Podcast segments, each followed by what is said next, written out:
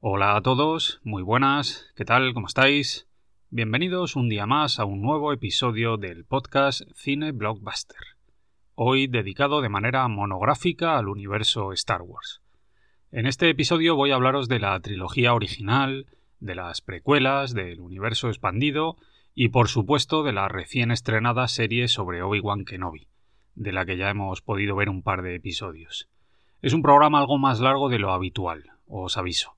Y esto es así básicamente por dos razones.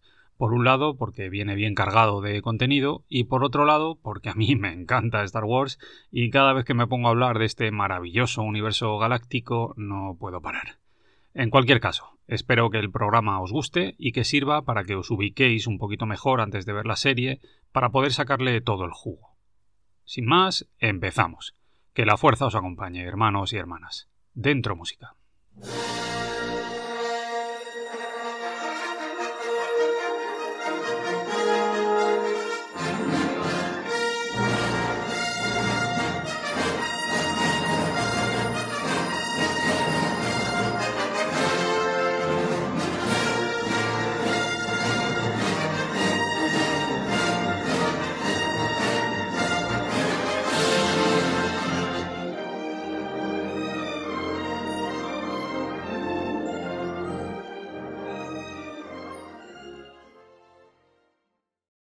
Bueno, pues ya estamos aquí y para empezar el programa lo primero que voy a hacer es contextualizar un poco, como suelo hacer en estos casos. Solo que esta vez voy a hacerlo utilizando como punto de partida el año 1977, es decir, el momento exacto en el que el cine comercial norteamericano cambió para siempre gracias al estreno de Star Wars, lo que hoy se conoce como el episodio 4, es decir, la peli original de la saga. El film, dirigido por George Lucas, supuso un antes y un después para la industria cinematográfica norteamericana. Eso es evidente. La película batió récords en todos los sentidos. Star Wars costó solo 11 millones de dólares y alcanzó una recaudación de más de 460 millones en todo el mundo, convirtiéndose en una de las películas más taquilleras de todos los tiempos. Además, ganó 7 Oscar y lo que es más importante, dio pie a una saga que se ha convertido en la franquicia más exitosa y querida de la historia del cine, con millones de fans repartidos por todo el mundo que aman el universo Star Wars y que devoran todo tipo de productos relacionados con la obra de Lucas. No obstante, como digo, la franquicia nació en 1977, con la peli original, y después se convirtió en trilogía con las dos películas que llegaron en los años venideros. El Imperio contraataca, de 1980, y El Retorno del Jedi, del 83 otras dos películas gigantescas que volvieron a arrasar en taquilla y que terminaron por fidelizar a la audiencia de una manera asombrosa, creando un fandom gigantesco formado por millones de personas provenientes de todos los rincones del planeta que se han mantenido fieles a la saga a través de los años. La Sagrada Trilogía, como la denominaban algunos, se convirtió en un icono cinematográfico mundial, un referente imprescindible de la cultura pop planetaria que todo el mundo amaba y que llegó a idealizarse de un modo quizás un tanto exagerado. ¿Qué supuso todo esto? Bueno, pues supuso que tras el estreno del Retorno del Jedi, en 1983, de pronto millones de personas en todo el planeta se quedaron huérfanas y empezaron a demandar a Lucas nuevo material relacionado con Star Wars con el que poder calmar su ansia. Valía casi cualquier cosa con tal de que llevara el sello de la saga. Cómics, juguetes, nuevas películas, videojuegos, juegos de rol, programas especiales para televisión o libros. Y además el amigo George Lucas demostró que era un tipo muy, pero que muy listo, y supo explotar esto mejor que nadie, creando una enorme industria relacionada con el merchandising de la saga que le reportó millones y millones en beneficios. En definitiva, este fue el escenario que tuvimos durante toda la época de los 80, y además también buena parte de los 90 una trilogía que se había convertido en leyenda del cine y que dio pie a un buen número de productos derivados que servían para calmar, al menos en parte, el ansia de más aventuras galácticas que acuciaba a los fanáticos de la saga. Eso fue lo que muchos de nosotros vivimos durante nuestra infancia. La mayoría de los chavales nacidos en los 80 vimos las películas clásicas un millón de veces. Nos las sabíamos casi de memoria, las devorábamos, eran parte de nuestra vida. Además, conseguir algún tipo de material derivado de la franquicia era una experiencia increíble para nosotros.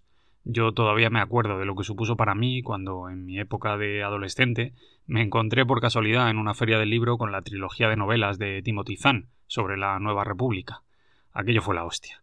De pronto me reencontré con Luke, con Leia, con Hank y con todos los demás personajes clásicos en una nueva aventura que ampliaba su historia y que desarrollaba el universo expandido de un modo alucinante.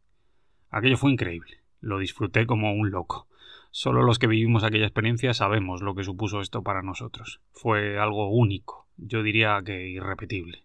No obstante, en paralelo a todo aquello, el rumor de que Lucas no se conformaba con esta situación y de que tenía en mente rodar una nueva trilogía de películas siempre había estado muy presente entre los fans.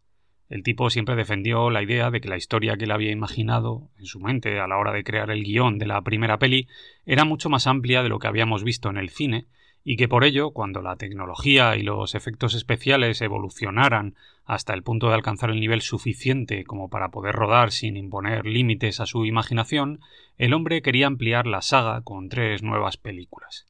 Y esto finalmente se produjo en 1997, cuando Lucas lanzó al mercado una nueva versión de la trilogía clásica que llegó a reestrenarse en el cine y que contaba con nuevas escenas y con multitud de retoques digitales.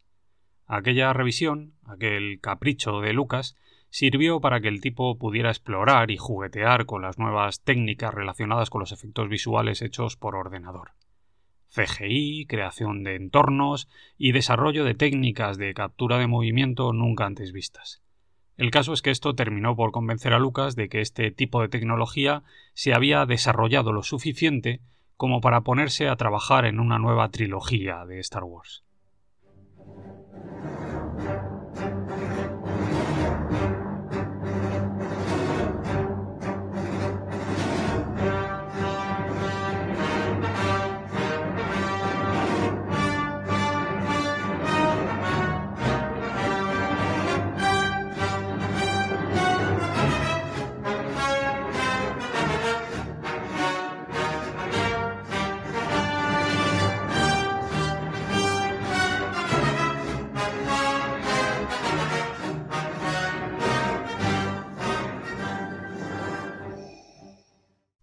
Bueno, ya hemos hecho una recapitulación a lo largo de la historia de la saga y hemos contextualizado un poco. Así que ahora, si os parece, lo que vamos a hacer es meternos en harina de verdad. Es decir, vamos a empezar a hablar de la trilogía de las precuelas, concretamente de su concepción original y del posterior desarrollo de la producción. En este sentido, lo primero sería entender las razones que llevaron a Lucas a decidirse por ampliar el universo expandido con unas precuelas, es decir, con tres nuevos episodios que se ubicaban temporalmente en el pasado, en la época anterior a los eventos que vimos en la trilogía clásica. La razón de todo esto no fue otra más que el hecho de que, en los 70, cuando Lucas creó el guion para la primera película, el tipo imaginó una historia muy amplia, una historia que hablaba sobre varias generaciones de Jedis. Como es lógico, todo esto en realidad apenas estaba desarrollado en aquel momento. Hablamos de un esqueleto de guion, algo muy simple que debía servir para cimentar el trabajo de desarrollo de los personajes y de la trama de la primera película. No obstante, con el paso de los años, Lucas empezó a sentir verdadera fascinación por la historia de aquel Jedi llamado Anakin Skywalker, del que apenas sabíamos nada, y que ofrecía al director la oportunidad de desarrollar una trama trágica y repleta de drama y de aventuras. De modo que, a mediados de los 90, el tipo se puso manos a la obra y comenzó a desarrollar la historia de manera más amplia, con la idea en mente de crear tres nuevos guiones, es decir, lo que luego se terminarían convirtiendo en el episodio 1, 2 y 3. Sin embargo, pronto descubrió que aquella tarea no iba a ser nada sencilla, eso desde luego, desde el principio, Lucas tuvo que enfrentarse al hándicap de tener que respetar escrupulosamente los acontecimientos de los que ya habíamos tenido conocimiento en la trilogía clásica, al reto de tener que crear una historia redonda, de modo que se vio en la obligación de tener que encajar algunas piezas antes siquiera de ponerse a desarrollar la trama. Cosas muy básicas, pero tremendamente importantes. Por ejemplo, Anakin era el padre de los niños, eso estaba claro. Un Jedi muy poderoso que había terminado pasándose al lado oscuro. Además, debía respetar la presencia de Palpatine, las guerras clon, la caída de la vieja república, el surgimiento del Imperio Galáctico y la transformación de Anakin en Darth Vader. Partiendo de todas estas premisas, Lucas terminó encontrando la inspiración y logró desarrollar una historia muy compleja en la que las tramas políticas adquirían un enorme protagonismo y en la que, además de un complejo desarrollo de personajes, también introducía nuevas enseñanzas relacionadas con la Orden Jedi y con los Sith.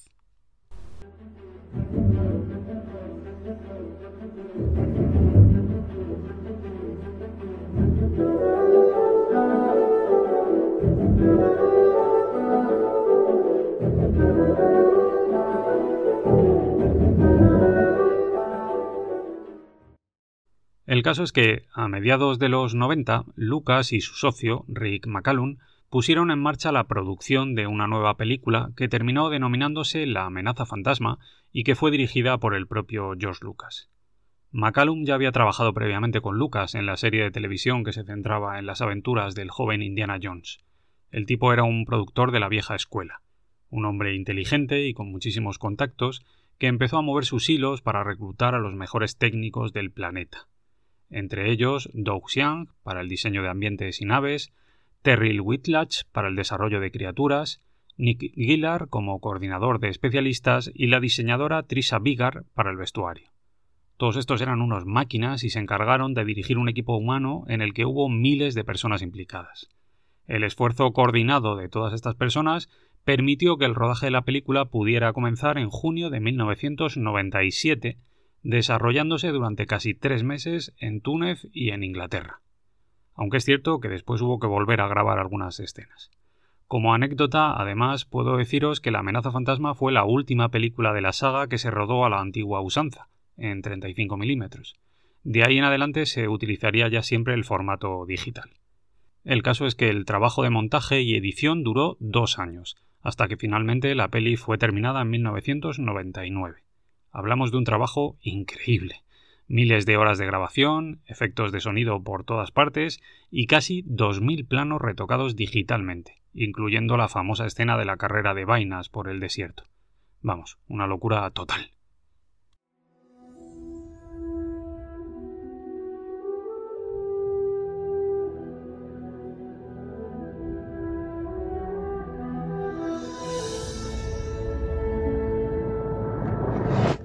Fuerza te acompañe. He encontrado una emergencia en la fuerza. El chico es peligroso. ¿Se convertirá en un Jedi? Sí. Siempre dos están. Un maestro y un aprendiz. Has sido bien entrenado, mi joven aprendiz. No pueden ser rival para ti. Tengo un mal presentimiento.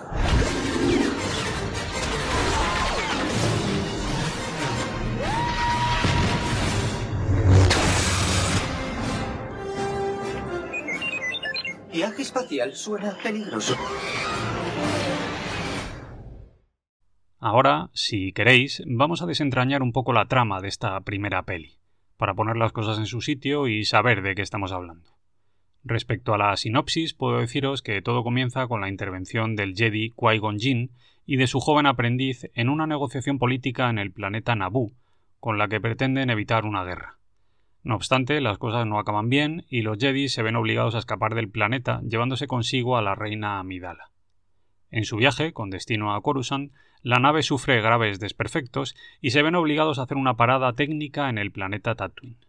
Allí, mientras buscan repuestos para la nave, conocen a un chico, un pequeño esclavo, que desde el principio muestra una conexión con la fuerza enorme y unas habilidades extraordinarias.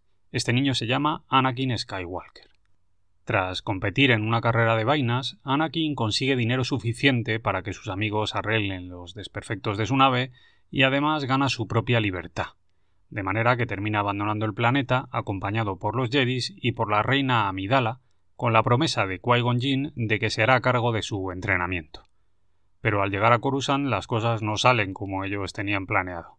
El Senado rechaza enviar ningún tipo de ayuda militar a Naboo y el Consejo Jedi niega a Anakin la posibilidad de ser entrenado al considerar que se trata de un niño excesivamente mayor y percibir en él que está cargado de miedo y de ira. Por tanto, la única opción que les queda es regresar a Naboo y organizar allí una contraofensiva con los medios que tienen a su alcance. El niño no superará las pruebas del Consejo, maestro. Ya es mayor. Anakin se convertirá en un Jedi, te lo prometo. No desafíes al Consejo otra vez. Haré lo que deba hacer, Obi-Wan. Si siguieras el código estarías en el Consejo.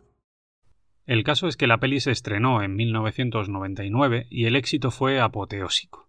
Habían pasado 16 años desde el estreno del Retorno del Jedi y la gente estaba como loca por consumir más productos de la saga Star Wars. Esto permitió que los datos de recaudación fueran sencillamente impresionantes. La amenaza fantasma costó 115 millones y terminó recaudando más de mil millones a nivel mundial. A nivel de crítica, la recepción de la peli fue en general bastante fría.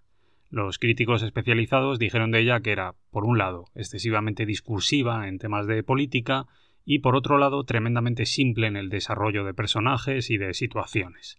Además, el fandom más tóxico se quejó al considerar que la peli tenía un tono demasiado infantil y además le tomó manía a algunos personajes, como a los Gungans en general y a Jar Jar Binks en particular. El miedo es el camino hacia el lado oscuro. El miedo lleva a la ira, la ira lleva al odio, el odio lleva al sufrimiento.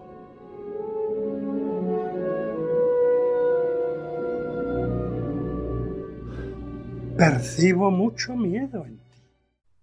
De aquí pasamos a 2002, año en el que se estrenó la siguiente película de la saga. En este caso, el episodio 2, El ataque de los clones. Una nueva aventura galáctica que se rodó en diferentes lugares como Australia, Italia, Túnez e incluso aquí, en España, concretamente en la ciudad de Sevilla.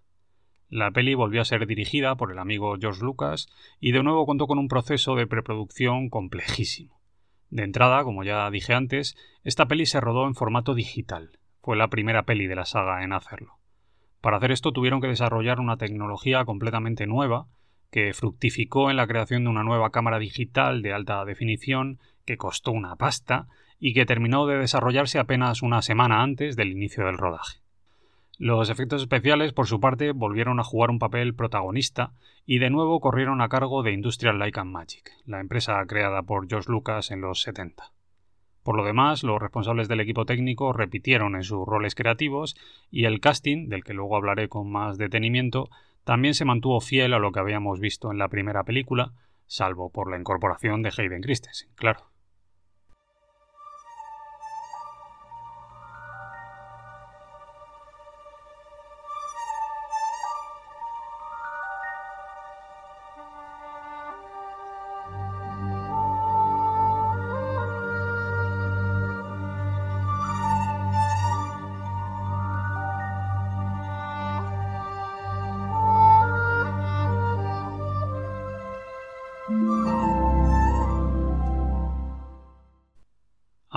Vamos con la trama. El ataque de los clones comienza diez años después de los eventos que vimos en la amenaza fantasma. Tras la muerte de Qui-Gon Jinn, Obi-Wan Kenobi, que ahora es caballero, se ha encargado de entrenar a Anakin en la senda Jedi. Aunque el chaval desde el principio se ha mostrado excesivamente impetuoso e irascible. El caso es que la trama principal de la peli gira en torno a un movimiento separatista que ha surgido en diferentes lugares de la galaxia y que amenaza con romper en mil pedazos la propia República. Para evitar esto, la reina Amidala trata de aglutinar a su alrededor fuerzas en el Senado Galáctico, pero precisamente debido a esto, ella misma está a punto de perder la vida en un atentado. Llegados a este punto, Obi-Wan y el propio Anakin reciben la misión de proteger a la reina, yendo con ella a todas partes y encargándose de su seguridad y esto altera un poco al pobre Anakin, que está bastante colado por Amidala desde hace años y que empieza a tener problemas para contenerse. El resto de la peli se va desarrollando básicamente en dos líneas argumentales que se superponen. Por un lado, vemos a Obi-Wan, que está investigando quién está detrás del movimiento separatista y de los atentados, y por otro lado, vemos como Anakin y Amidala se van enamorando poco a poco. Al final todo salta por los aires cuando Obi-Wan descubre que alguien ha encargado crear un ejército de clones para la República y por el camino le termina atrapando en el planeta Geonosis. Anakin y Padme deciden ir a rescatarle y todo termina con una orgía de disparos, espadas de luz, jedis, soldados clones y CGI por todas partes. Aunque probablemente la parte más curiosa llega al final, cuando vemos un duelo entre el malvado Conde Dooku y el mismísimo Yoda, que se pone a dar brincos como un puto gremlin y que demuestra que es un fenómeno con la espada. Por si esto fuera poco, al final vemos una escena en la que descubrimos que todo lo que ha pasado ha sido urdido por el mismísimo canciller Palpatine, también conocido como Darth Sidious, el gran villano de la saga. ¿Y si te dijera que la República está bajo el control del Lord Oscuro del Sith? No hay suficientes Jedi para defender la República. Somos guardianes de la paz, no soldados. Eres el Jedi más superdotado que conozco. No eres todopoderoso. Pues tendría que serlo. Todo se va cumpliendo según lo planeado. La guerra clon ha empezado ya.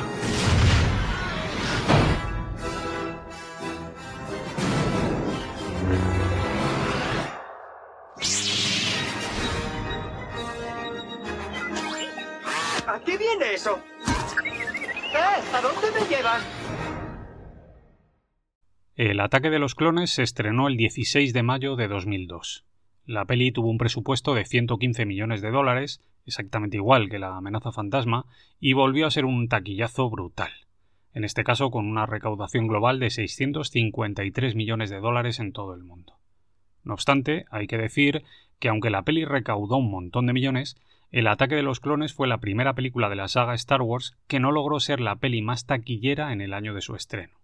En este caso, hubo dos películas estrenadas en ese 2002 que recaudaron más dinero. El Spider-Man de San Raimi y la segunda peli de la trilogía del Señor de los Anillos, Las dos torres.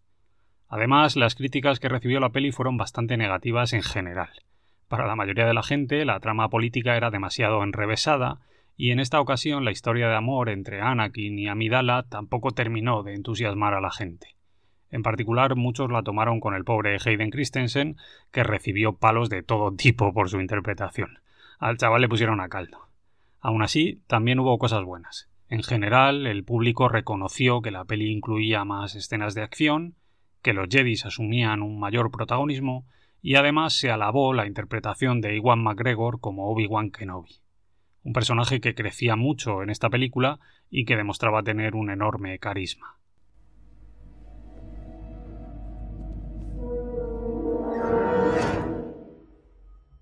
¿Qué tal? General Kenobi. Es usted muy osado. ¡Matadle! De 2002 pasamos a 2005, año en el que se cerró esta nueva trilogía con el estreno de La venganza de los Sith, una especie de ópera clásica repleta de drama y de tragedia griega redireccionada al espacio, que volvió a arrasar en taquilla y que logró reconciliar a buena parte del fandom con el creador de la saga, con el amigo Lucas, al que le habían llovido las críticas con el estreno de las dos pelis anteriores.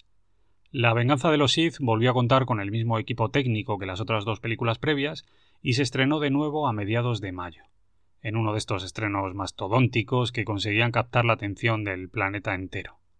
El episodio 3 contó con un presupuesto de 113 millones de dólares y terminó alcanzando una recaudación global de 848 millones. Esta vez sí, recuperando el trono como la película más taquillera de ese año y además ganando un montón de premios en diferentes festivales y ceremonias. Sin embargo, lo más importante de todo fue que la peli logró conectar con el público de una manera mucho más intensa y satisfactoria de lo que lo habían hecho las películas anteriores, hasta el punto de que muchos consideraron que con esta película, por fin, Lucas había logrado hacer algo que realmente estaba a la altura de la trilogía original. No tengo miedo a morir.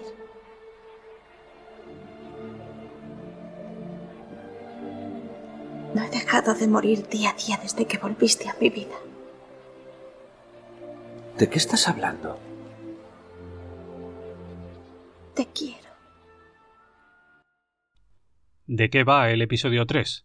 Bueno, pues todo comienza con una espectacular escena de acción. Yo diría que se trata de uno de los momentos más potentes de toda la trilogía. Anakin y Obi-Wan, pilotando sus cazas, atraviesan una gigantesca batalla espacial que se está produciendo sobre el planeta Coruscant y penetran en una nave separatista en la que el malvado general Grevius tiene secuestrado al canciller Palpatine.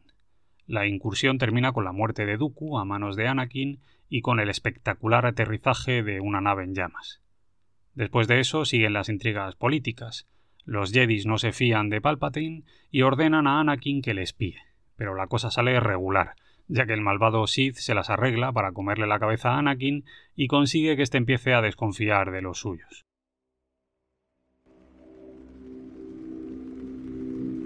Anakin, sabes perfectamente que ya no puedo confiar en el Consejo Jedi. Si aún no te han incluido en su complot, pronto lo harán. No estoy seguro de entenderle. Tú debes percibir lo que yo con claridad sospecho. El Consejo Jedi persigue el control de la República y planean traicionarme. No creo que... Anakin, usa tu intuición. Lo sabes. Mientras tanto, Obi-Wan viaja hasta el planeta Utapau para enfrentarse a Grevius, el último líder separatista. Obi-Wan cree que si logra derrotar a Grevius acabará con la guerra. Lo que no sabe es que en Coruscant las cosas están saliendo de madre. La identidad de Sidious al fin es revelada y se produce una batalla entre el malvado Sith y varios Jedis capitaneados por Mace Windu.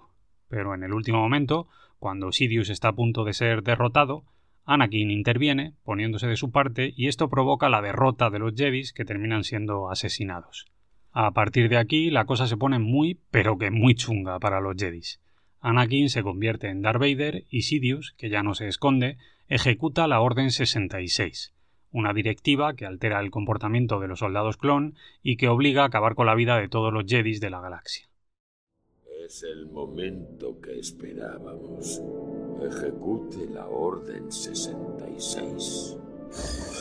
Sí, mira.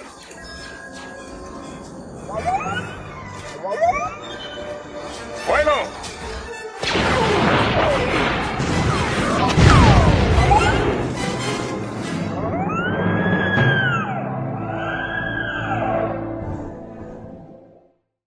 Esto provoca un gran estremecimiento en la fuerza y desemboca en la intervención del mismísimo Yoda, que viaja hasta el gran templo Jedi para enfrentarse con el villano. Por otro lado, Amidala, que no se puede creer lo que ha hecho Anakin, viaja hasta el planeta Mustafar para reencontrarse con él, pero sin saberlo se lleva a Obi-Wan, que se ha colado en la nave como polizón. Y con esto ya tenemos el clímax de la peli servido. Una espectacular batalla entre Anakin y Obi-Wan, un duelo tremendo entre Yoda y Palpatine, y el musicote de John Williams resonando a toda hostia de fondo en nuestros oídos. La verdad es que no se puede pedir más. Al final, Lucas se las arregla para poner cada pieza en su sitio. Anakin definitivamente convertido en Darth Vader, Palpatine asumiendo el rol de malvado emperador del universo, Amidala dejándose morir y los dos bebés escondidos para que su padre no los encuentre. En definitiva, todo preparado para el episodio 4.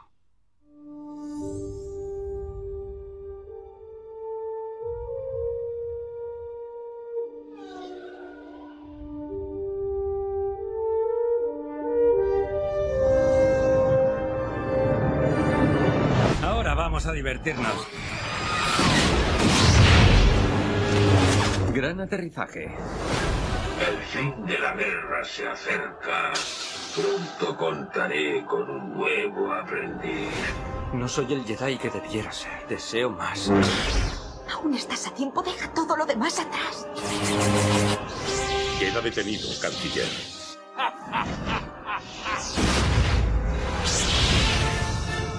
¡Tú eras el elegido!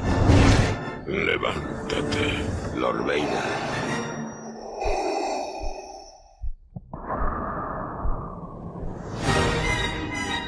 Es imposible que sea tan terrible como dices. Bueno, pues ya hemos hecho un repaso de la trama de la nueva trilogía y hemos hablado un poquito acerca de la producción de las películas y del equipo técnico que hizo realidad las mismas. Así que ahora, si os parece, vamos a hacer un repaso rapidito al elenco principal de los films y vamos a hablar de los personajes principales. Vamos a ir de más a menos, de modo que el primer personaje que me gustaría nombrar es el de Qui-Gon Jinn, un caballero Jedi mítico que fue instruido por el conde Dooku y que a su vez fue el maestro de Obi-Wan Kenobi. Este hombre era un Jedi muy poderoso, que ejerció una enorme influencia en los protagonistas de la saga, pero que nunca llegó a comulgar del todo con el criterio que defendían los miembros del Consejo. El papel de Qui-Gon fue interpretado por el gran Liam Neeson, un actorazo especializado en el rol de mentor del héroe, que a lo largo de su carrera ha sido maestro Jedi, dios griego, guía espiritual de Batman y sobre todo padre furioso que reparte justicia contra los malvados terroristas que se empeñan en secuestrar a su hija. El tío es un máquina, es una pena que solo apareciera en una de las películas. Junto a él tenemos a otro actorazo veterano y respetabilísimo, igualmente acostumbrado a interpretar papeles molones. En este caso me refiero al gran Christopher Lee, un tipo que a lo largo de su carrera ha sido Drácula, Fumanchu, Sherlock Holmes, Rasputín, Lucifer, Ramsés II, Saruman y por supuesto el Conde Dooku, uno de los grandes villanos de la trilogía de las precuelas. Dooku fue padawan del mismísimo Yoda y terminó tomando el camino equivocado tras caer en la red de mentiras de Sidious.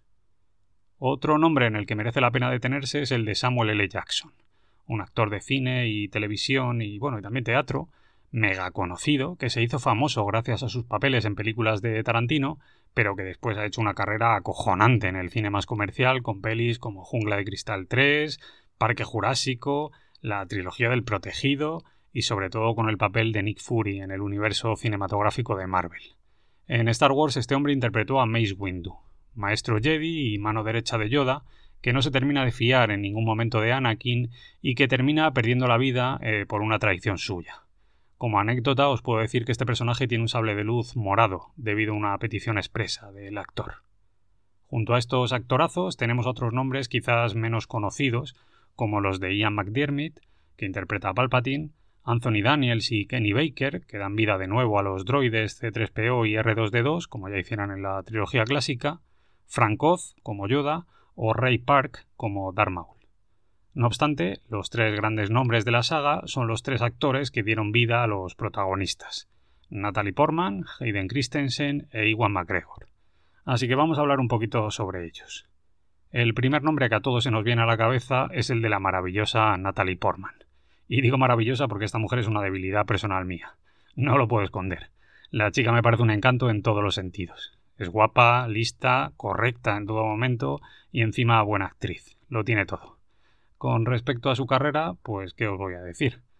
Ha hecho de todo. Empezó muy jovencita con León el profesional y después hizo pelis cojonudas como Hit, Mars Attacks, Beautiful Girl, V de Vendetta, El Cisne Negro e incluso ha tenido un papel relevante en el universo cinematográfico de Marvel interpretando a Jane Foster. Sin embargo, aquí no hay duda.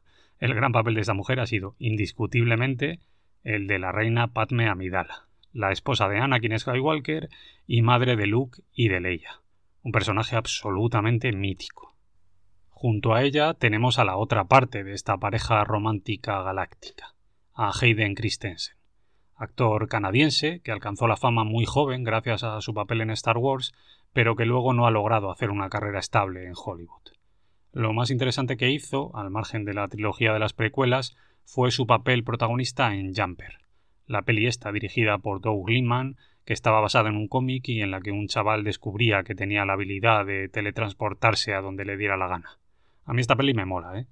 El caso es que Hayden Christensen interpreta aquí a Anakin Skywalker, también conocido como Darth Vader, en las pelis de Star Wars, un personaje absolutamente mítico en la historia del cine protagonista indiscutible de la trilogía de las precuelas y además motor narrativo en la sombra de la trama de las películas de la trilogía clásica, uno de los personajes más icónicos de toda la historia del cine. Anakin Skywalker nació en Tatooine, hijo de una madre esclava y de un padre desconocido. Aunque sobre esto hay que decir que en los últimos años este tema parece haberse resuelto gracias a los cómics, porque parece que el verdadero padre de Anakin en realidad era el mismísimo Palpatine, que utilizó la fuerza para engendrar al niño. Pero bueno, el caso es que desde muy jovencito Anakin demostró una extraordinaria conexión con la fuerza y llegó a ser entrenado como Jedi. Se convirtió en caballero, pero jamás alcanzó el grado de maestro. ¡Se acabó, Anakin! ¡La altura me da ventaja! ¡No oses despreciar mi poder! ¡No lo intentes!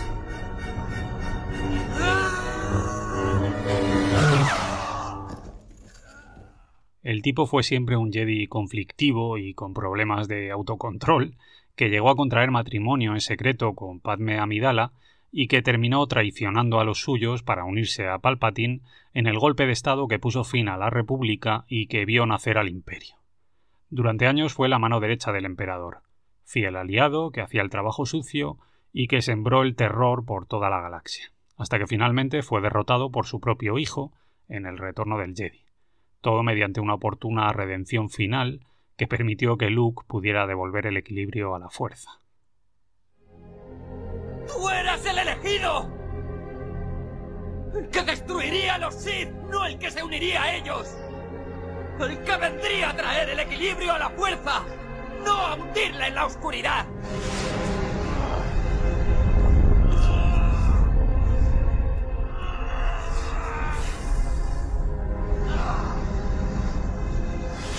¡Te odio!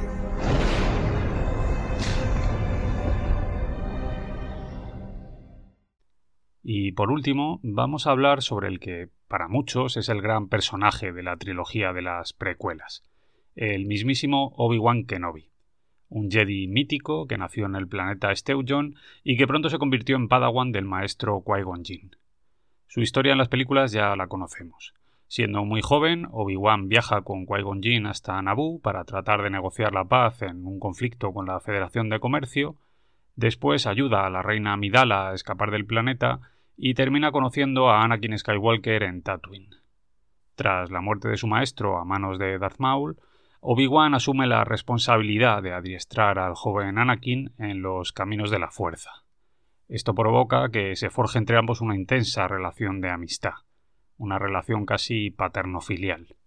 No obstante, tras los sucesos acaecidos en las guerras clon, donde Obi-Wan asume el rango de general y juega un papel fundamental, la relación entre ambos termina saltando por los aires con un enfrentamiento mítico en el planeta Mustafar un duelo a muerte en el que el propio Obi-Wan hiere de gravedad a su antiguo amigo y le deja postrado a su suerte en medio de un terreno que está siendo devorado por la lava, al sentirse incapaz de asestarle el último golpe de gracia definitivo. Después de aquello, y aquí es donde llega la parte más interesante de cara al estreno de la serie de Disney Plus, Obi-Wan termina haciéndose cargo de cuidar a los hijos de Anakin en mitad del caos provocado por la desaparición de la antigua República entendiendo que ambos son la última esperanza que le queda a la galaxia, dos criaturitas inocentes que tienen dentro un enorme potencial debido al arraigo que la fuerza tiene en su familia. En particular, Obi-Wan termina encargándose de proteger a Luke durante su infancia en Tatooine, convirtiéndose en un eremita que vive aislado en las montañas y que oculta su verdadera identidad a todo el mundo para poder mantener al muchacho a salvo de todo tipo de peligros aunque sin perder nunca de vista a la pequeña Leia, que se esconde en Alderaan bajo la protección del senador Bail Organa. Esto es lo que sabemos del personaje gracias a las películas. Sin embargo, el universo expandido de la franquicia Star Wars es amplísimo y el personaje ha seguido desarrollándose gracias a su aparición en otros medios como cómics, libros, videojuegos y series de televisión. Esto nos ha permitido conocer nuevos detalles de la relación que mantenían Obi-Wan y Anakin durante sus años de entrenamiento como maestro y aprendiz. Gracias al videojuego Star Wars Age of Republic, sabemos que Obi-Wan sentía muchas dudas con respecto al adiestramiento de Anakin. No estaba seguro de estar haciendo las cosas bien, y ya desde muy joven él mismo percibía comportamientos peligrosos en su joven Padawan. Del mismo modo, gracias a la serie Clone Wars, fuimos testigos de cómo Obi-Wan recibía el rango de maestro y de cómo era invitado a formar parte del Consejo Jedi. También disfrutamos del inesperado regreso de Darth Maul y de cómo éste acababa con la vida de la líder mandaloriana Satin Christ, la mujer que, indiscutiblemente, fue el gran amor del propio Obi-Wan.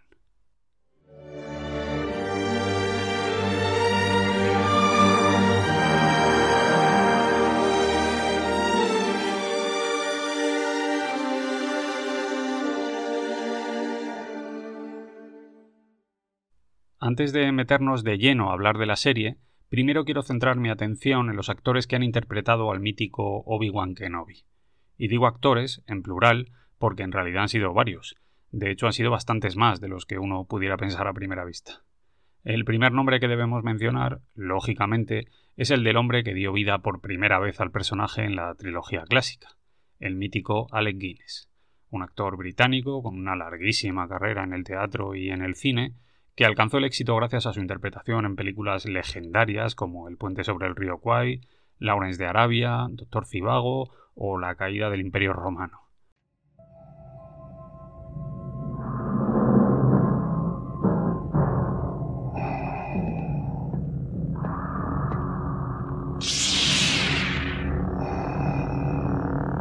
Te estaba esperando, Obi-Wan. Fin volvemos a encontrarnos. Ya se ha cerrado el círculo. Cuando me separé de ti no era más que el aprendiz. Ahora yo soy el maestro. Solo maestro en maldad. No obstante, en la parte final de su carrera, y ante la falta de mejores oportunidades laborales, el hombre terminó aceptando a regañadientes participar en una peliculita de ciencia ficción que no le interesaba para nada y que, contra todo pronóstico, terminó convirtiéndose en la película más taquillera de la historia. Me refiero, lógicamente, ya lo habréis adivinado, a Star Wars, el episodio 4, Una nueva esperanza.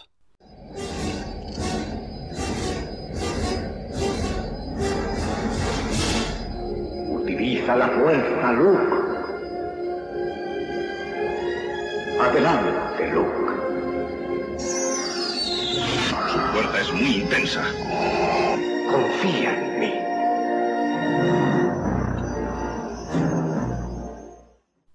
Después de aquello, Guinness retomaría el papel en los dos siguientes episodios, apareciéndose como fantasma de la fuerza ante Luke. Sin embargo, este hombre no ha sido el único en prestarle su voz y su rostro al personaje. De hecho, tras él, la lista de intérpretes que han dado vida a Obi-Wan Kenobi en diferentes medios es bastante larga. Vamos a repasar sus nombres. El actor Seth Green prestó su voz a Obi-Wan en un episodio especial para la televisión de la serie Robot Chicken en 2007. James Arnold Taylor hizo lo propio en la serie Star Wars Rebels y en Clone Wars. Y Samuel Vincent se convirtió en la voz del personaje para las películas de Lego. Sin embargo, lógicamente, si hay un actor al que irremediablemente asociamos con Obi-Wan Kenobi, ese es, por supuesto, el gran Iwan McGregor actor escocés, compañero de colegio de Daniel Craig y aficionado al motociclismo, la verdad es que este tipo tiene una carrera muy solvente en Hollywood gracias a películas como Trainspotting, Moulin Rouge, Black Hawk Derribado, Big Fish, La Isla o Lo Imposible, solo por nombrar algunas. No obstante, su gran papel, lógicamente, es el de Obi-Wan Kenobi, al que interpretó en las tres películas de la saga, consiguiendo un gran apoyo del público y al que ahora vuelve a dar vida en la serie de Disney Plus.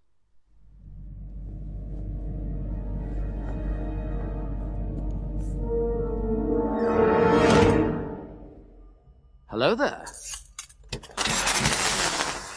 General Kenobi. Bueno, ahora, tras este largo rodeo por los antecedentes de la saga galáctica, por fin llegamos a 2022, al momento en el que, tras un montón de retrasos, por fin se ha estrenado la serie sobre Obi-Wan Kenobi.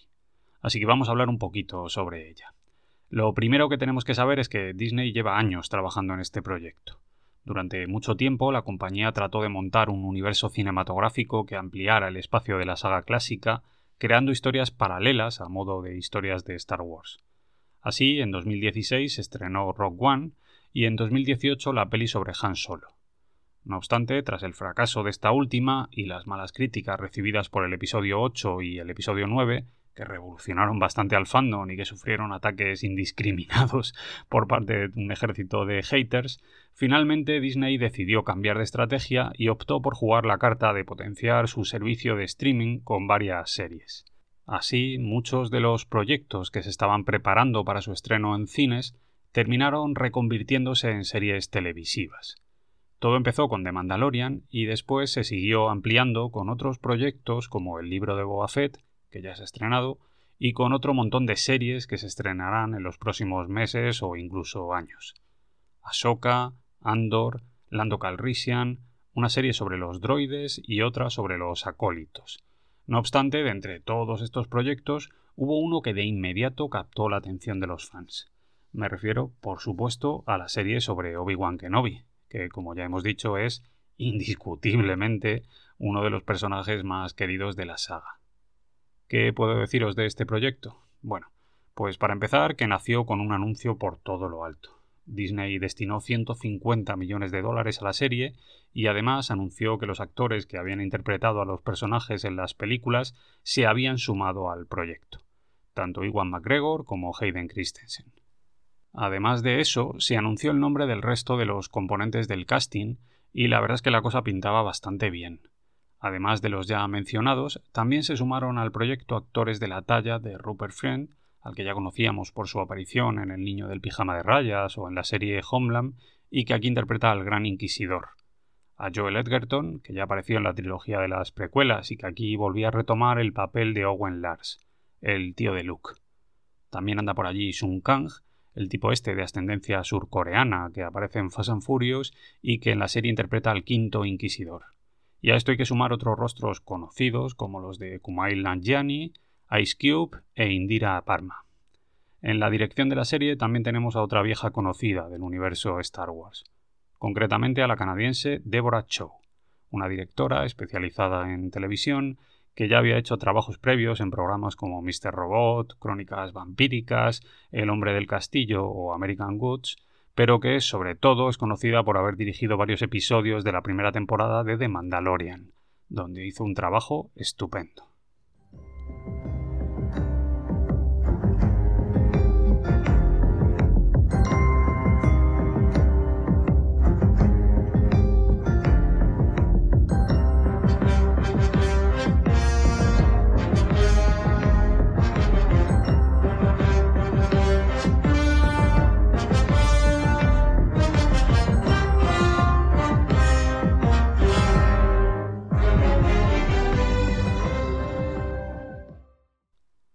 Bien, ahora, una vez eh, dicho todo esto, una vez hecha la presentación, lo que toca es hablar de la trama de la serie y de los dos primeros episodios. Pero, lógicamente, para poder hacer esto necesito entrar en terreno spoiler. Así que entended esto como un aviso. A partir de ahora vienen los spoilers de la serie de Obi-Wan. Spoilers a cascoporro. Spoilers, spoilers, spoilers. No digo más.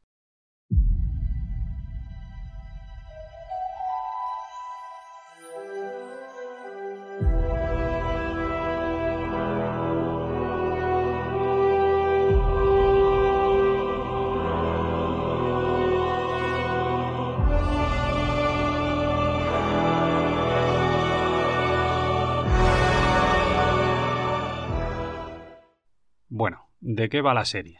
Pues para empezar tenemos que ubicarla temporalmente. La serie comienza 10 años después de los sucesos que vimos en el episodio 3, La venganza de los Sith. La galaxia está dominada por el Imperio. La gran mayoría de los Jedi han sido exterminados tras la Orden 66. Los últimos supervivientes se esconden allá donde pueden, tratando de mantenerse con vida. En este contexto, el Imperio ha encomendado la tarea de acabar con estos últimos reductos de la Orden Jedi a los Inquisidores, un grupo de antiguos Jedis que se pasaron al lado oscuro y que ahora persiguen a los suyos. Ese sería el contexto. Ahora vamos directamente a meternos con la trama del primer episodio. Han pasado los años y Obi-Wan ahora es un viejete bastante desmejorado, tanto física como anímicamente. El tipo se esconde en Tatooine, muy cerca del pequeño Luke, al que está tratando de proteger. El tipo intenta pasar desapercibido por todos los medios. Trabaja, vive en unas cuevas y prácticamente no se relaciona con nadie. Solo deja pasar el tiempo mientras observa al muchacho y ve cómo crece. Yo diría que esta parte es muy interesante. Da la impresión de que Obi-Wan no confía demasiado en que Luke vaya a ser la última esperanza de los Jedi. No es eso. De hecho, más bien parece que se limita a cumplir con una promesa que le hizo a Padme antes de su muerte y que en realidad todo lo demás ya le importa muy poco. El tipo se ha dado por vencido ha asumido que el lado oscuro ha vencido y que la era de los Jedis ha pasado. No obstante, los inquisidores acechan. Los tipos se dedican a buscar Jedis en todos los rincones de la galaxia y en un momento determinado su búsqueda les lleva hasta Tatooine. Allí conocemos a varios de ellos, incluida la tercera hermana inquisidora, Riva Sevan, una mujer obsesionada con encontrar Obi-Wan. El caso es que la trama empieza a cobrar forma cuando descubrimos que esta tercera hermana inquisidora ha descubierto la conexión entre Obi-Wan y la pequeña Leia Organa, y decide utilizar a la niña como cebo para atrapar a su presa, de manera que manda unos tipos a raptar a la cría al planeta Alderaan. Y aquí tengo que decir que me ha llevado una muy buena sorpresa, porque resulta que el líder de los secuestradores estos es nada más y nada menos que Flea, el puto bajista de Red Hot Chili Peppers, el tipo que salía en Regreso al Futuro. Joder, qué viejos somos, me cago en la hostia. Con respecto a Leia, pues hay que decir que la niña es justo lo que se supone que tiene que ser Leia. Una cría espabilada, de espíritu indomable, que no para de hablar y que tiene un imán para meterse en líos, como su padre. Y bueno, y la madre igual. Resulta que a la niña le gusta escaparse de casa y esto lo aprovechan los secuestradores para raptarla y llevársela en una nave. El caso es que tras aquel episodio, Bail Organa reaparece para pedirle a Obi-Wan que acuda en su ayuda.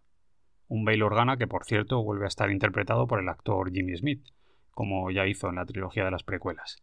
Al principio Obi-Wan trata de escaquearse. El cabrón dice que él ya no está para estas historias y le recomienda que busque a otro. Pero tras la insistencia de su viejo amigo, al final termina aceptando. El episodio al final termina con Obi-Wan recuperando su sable láser, que tenía enterrado en el desierto, y tomando una nave que va a sacarle del planeta.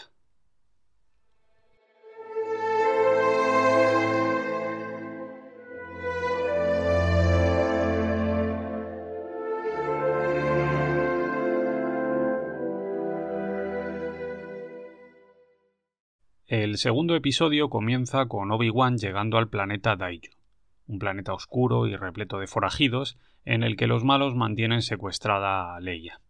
Hay que decir que nada más empezar el capítulo pasan dos cosas muy interesantes. Por un lado, Obi-Wan se encuentra con un soldado clon veterano que está tirado en el suelo pidiendo limosna. Es apenas un cameo, pero mola mucho ver de nuevo a Temura Morrison prestándole su rostro a uno de estos soldados. Y por si esto fuera poco, además, Obi-Wan le pide consejo en varias ocasiones a su viejo maestro sin recibir respuesta. No sé qué pensáis vosotros, pero esto parece un guiño que puede estar anticipando la futura aparición de Qui-Gon Jinn. No lo sé, ¿eh? pero desde luego molaría un huevo. A partir de aquí todo sigue su curso. Obi-Wan saca a relucir de nuevo sus dotes como investigador y logra descubrir dónde tienen a la niña. Sin embargo, todo resulta ser una trampa tendida por la tercera hermana. A pesar de todo, Obi-Wan logra llegar hasta la niña y se la lleva, teniendo muchísimo cuidado de no llamar la atención, haciendo todo lo posible por no tener que utilizar sus poderes. Obi-Wan y la pequeña y repelente Leia tratan de huir, pero finalmente son descubiertos y se monta la de Dios. Un montón de cazarrecompensas empiezan a perseguirles y además reaparecen por allí los inquisidores que luchan entre sí por atrapar a su codiciada presa. El caso es que al final pasan tres cosas. Obi-Wan descubre que su viejo amigo Anakin sigue vivo, aunque ahora convertido en Darth Vader. La tercera hermana inquisidora mata al gran inquisidor, o al menos eso es lo que parece, aunque yo os anticipo que no puede ser, pero bueno, no anticipemos demasiadas cosas. Y la tercera cosa es que Obi-Wan y la niña consiguen escapar del planeta a bordo de un carguero no tripulado. Sin embargo, lo mejor llega al final, cuando nos muestran una escena de Darth Vader, sin armadura, metido en un tanque de Bacta y abriendo los ojos de improviso, como si hubiera percibido la perturbación en la fuerza provocada por el regreso de Obi-Wan. Esta parte es la hostia.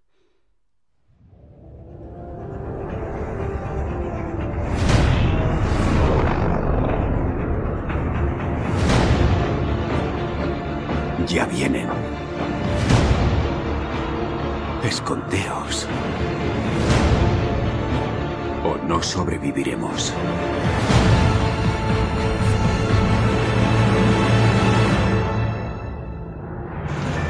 Déjanos en paz. Cuando llegue el momento habrá que adiestrarlo.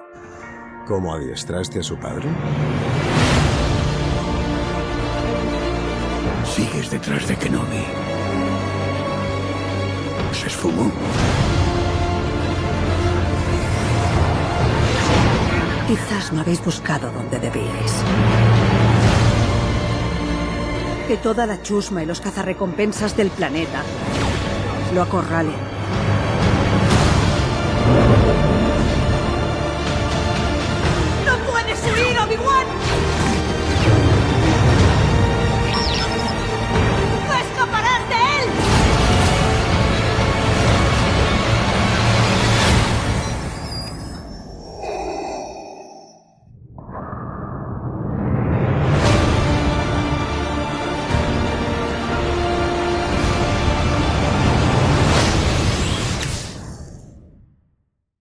Bueno, bueno, bueno.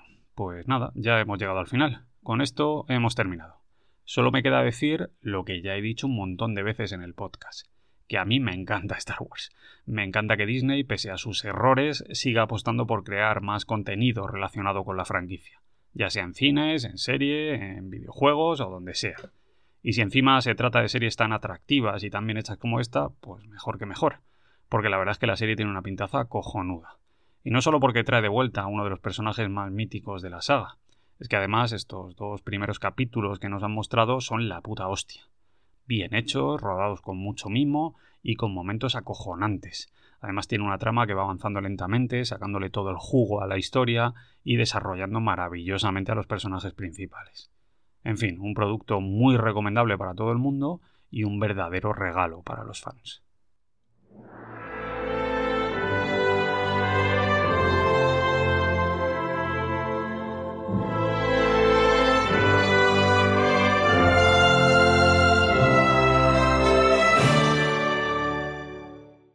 Con esto me despido. Ya sabéis, si os ha gustado el programa de hoy, podéis darme un like y también podéis seguir el contenido del podcast tanto en iBox como en Spotify y en redes sociales. Así que nada, que la fuerza os acompañe, hermanos y hermanas. Nos vemos.